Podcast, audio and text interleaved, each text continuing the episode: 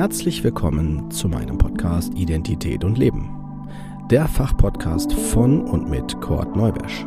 Ich bin Diplompsychologe und psychologischer Psychotherapeut. Dieser Podcast soll jeden ansprechen und dabei unterstützen, die eigene Identität anzuerkennen und die damit verbundene Autonomie zu leben.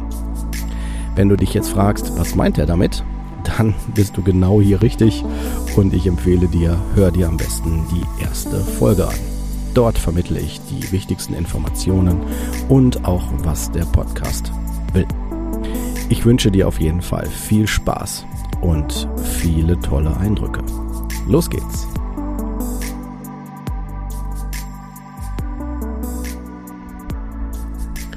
Herzlich willkommen zur zwölften Folge Symptome als Sprache unseres Körpers. In, mit dieser Folge läuten wir zum allerersten Mal den Bereich der Pathologie ein.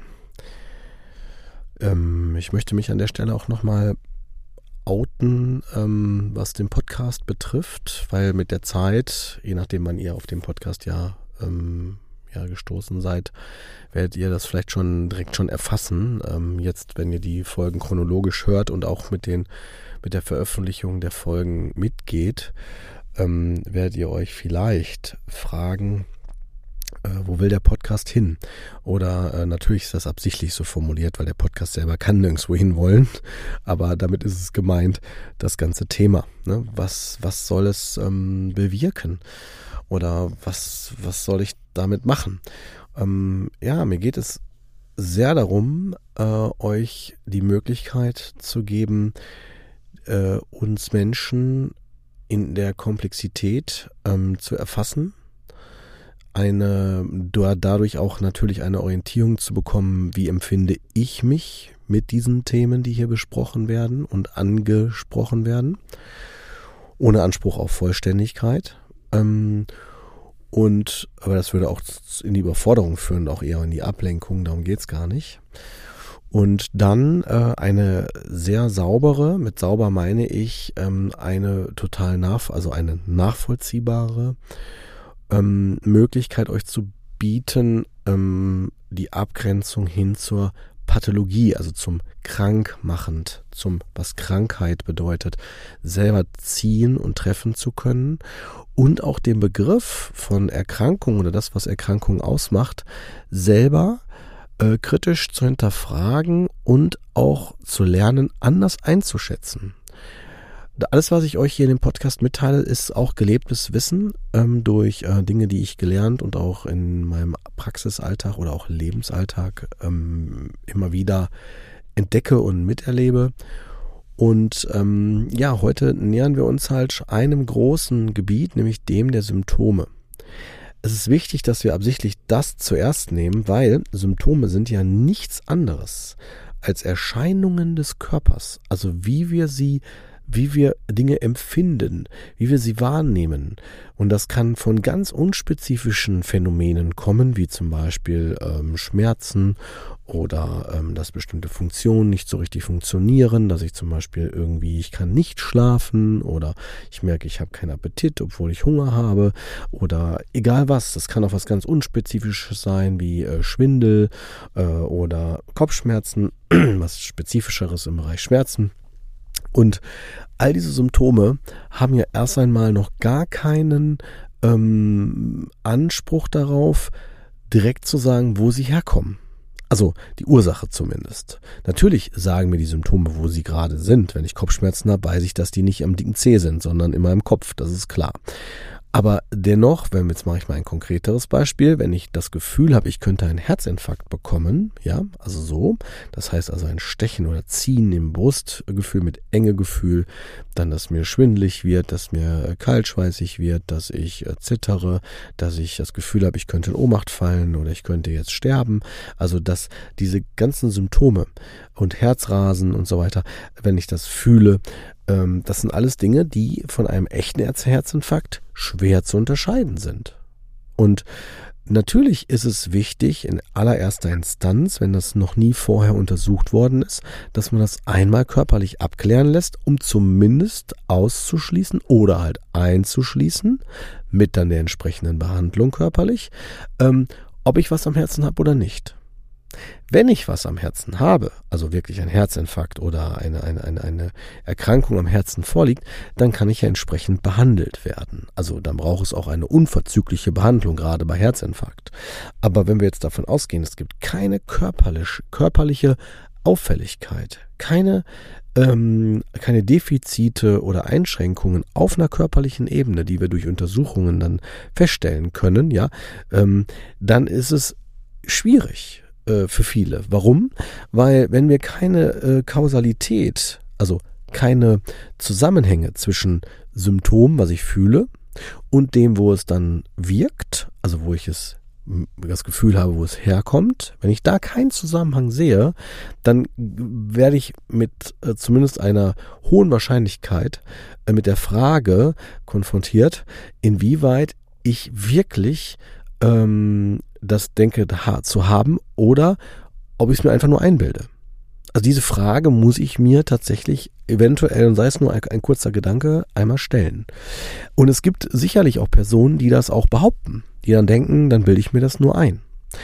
Aber wir müssen da tatsächlich kurz die Unterscheidung machen in subjektive und objektive Symptome oder Krankheitszeichen. Warum? Weil die subjektiven äh, Symptome oder Körpermerkmale, Auffälligkeiten, äh, sind komplett mir vorbehalten. Das heißt, ich kann sie wahrnehmen.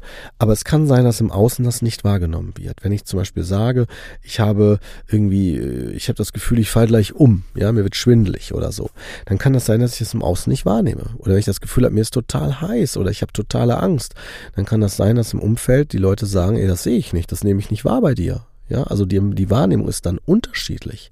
Das sind subjektive Wahrnehmungen. Das heißt, ich nehme es trotzdem wahr. Es ist also meine subjektive Realität.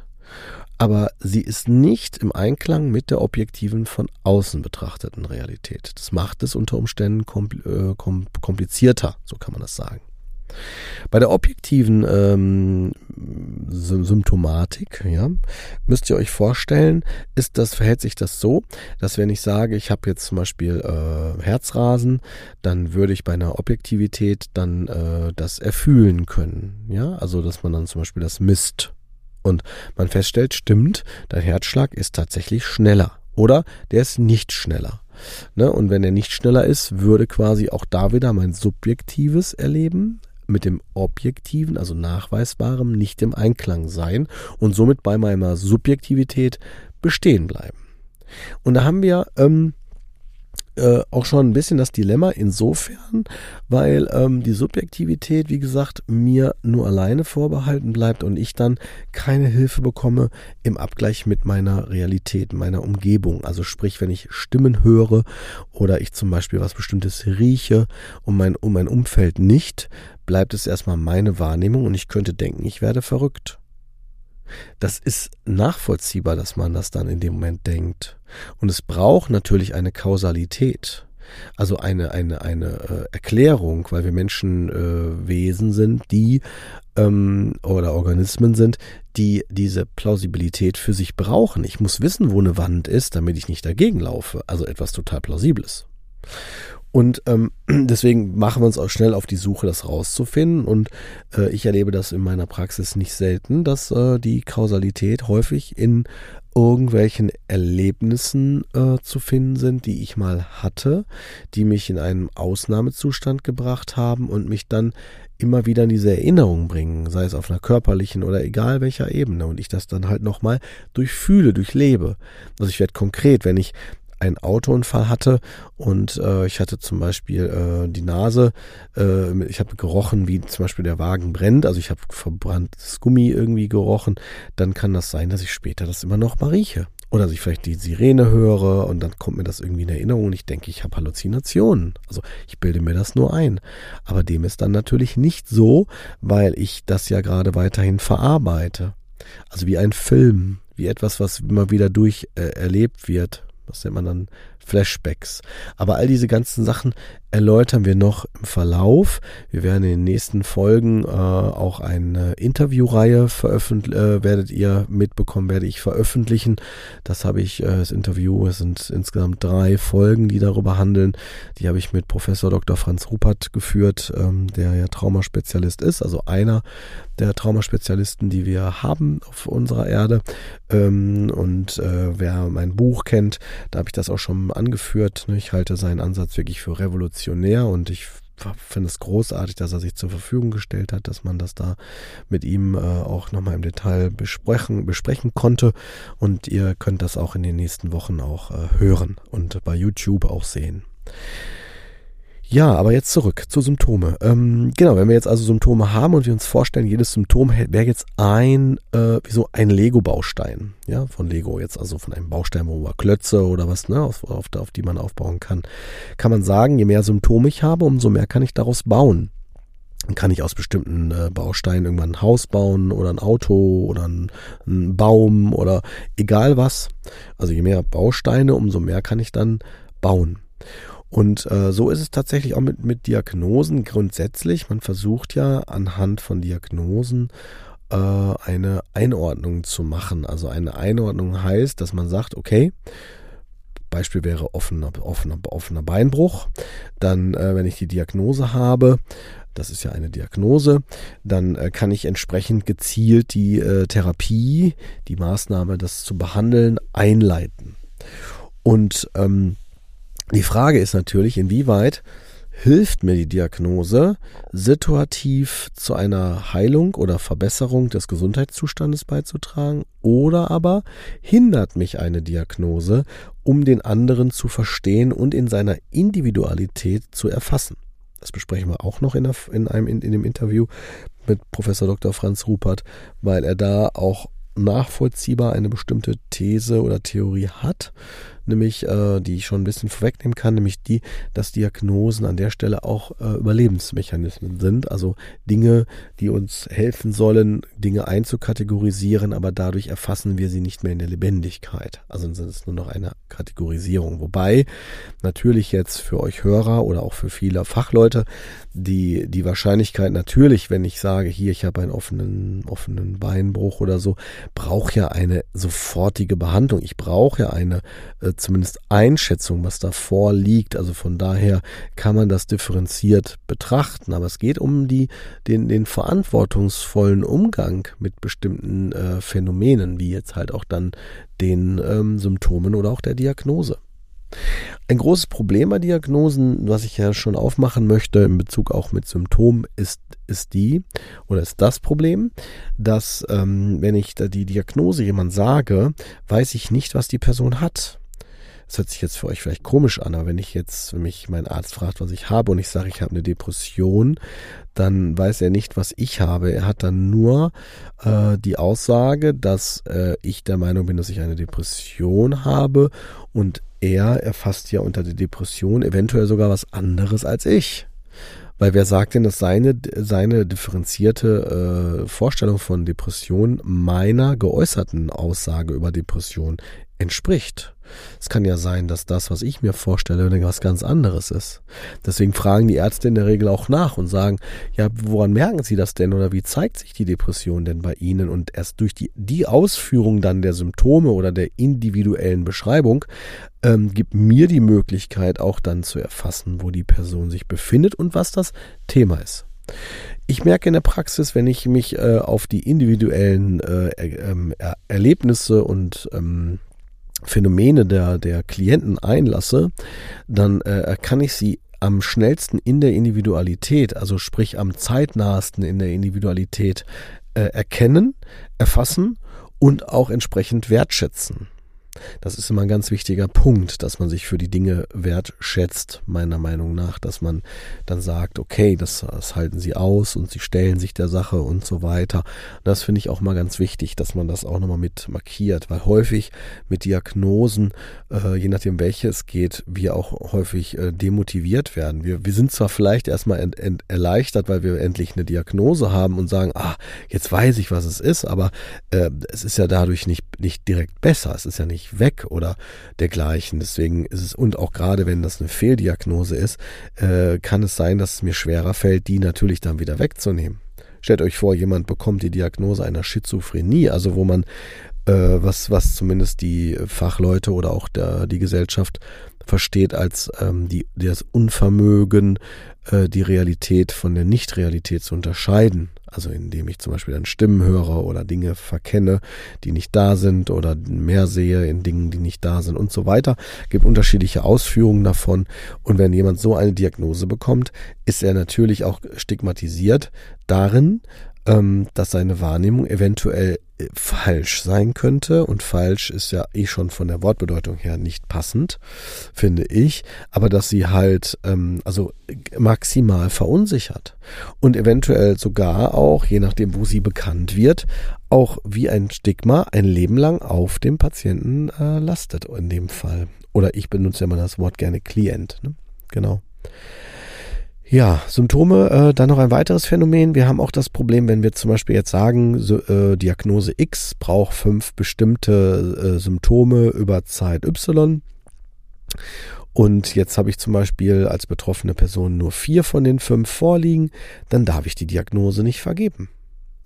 Erst mit dem fünften, also das eine Symptom, was dann noch dazu kommt, ich habe ja schon vier, aber das eine spezifische Symptom unter der Beachtung äh, der zeitlichen ähm, Gegebenheit, die Bedingung ist, ähm, kriege ich jetzt plötzlich das fünfte dazu und zack, jetzt kann ich endlich die Diagnose betiteln.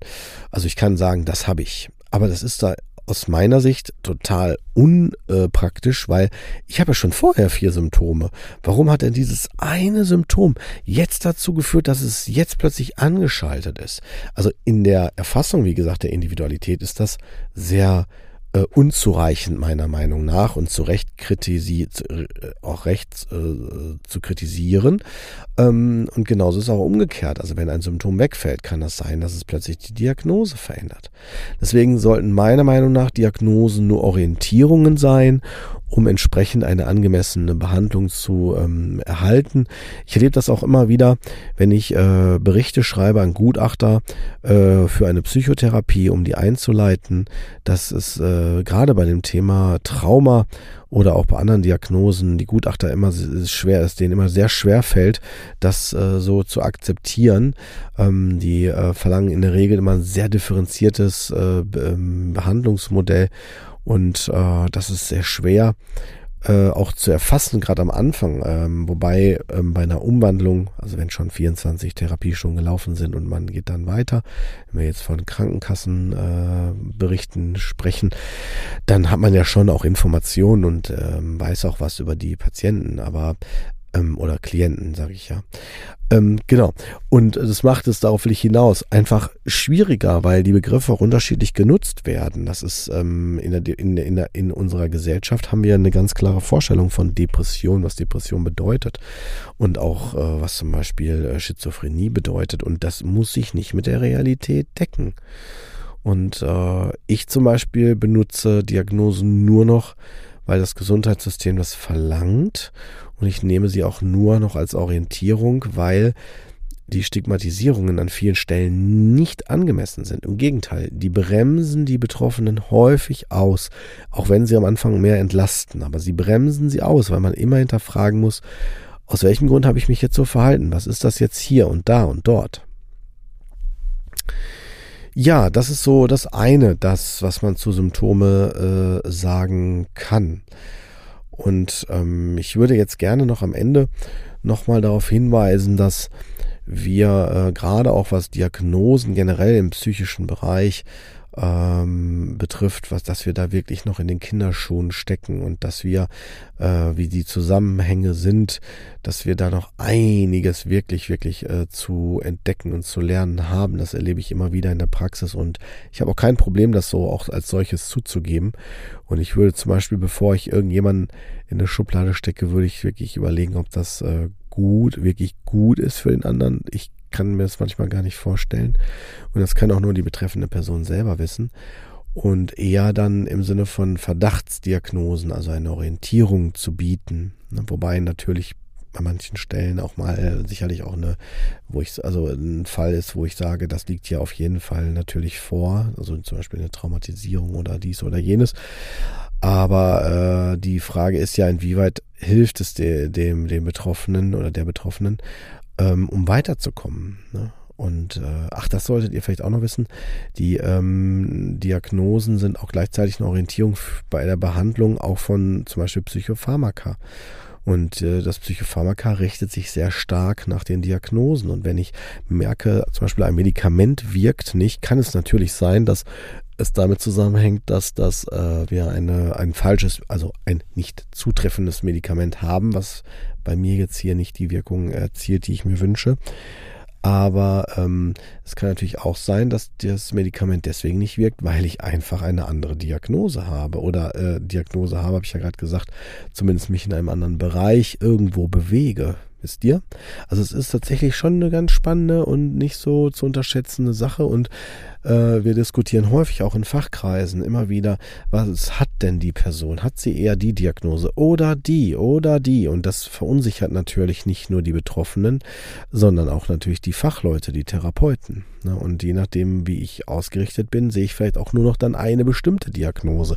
Also ich kann das auf jeden Fall behaupten, dass ich durch meine Spezialisierung auch bestimmte Dinge markiere und bei mir in den, in den meisten Fällen äh, die Diagnose der Anpassungsstörung gegeben wird, wenn sie denn vorliegt. Ne?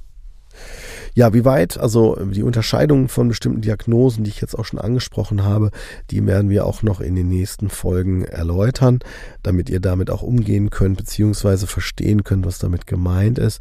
Und ich verspreche euch, ich werde euch alles andere als langweilen mit dem Thema. Dazu ist das einfach viel zu spannend aus meiner Sicht. Und ähm, ja, ich würde mich auf jeden Fall freuen, wenn ihr beim nächsten Mal auch wieder dabei seid ich wünsche euch erstmal einen angenehmen Tag.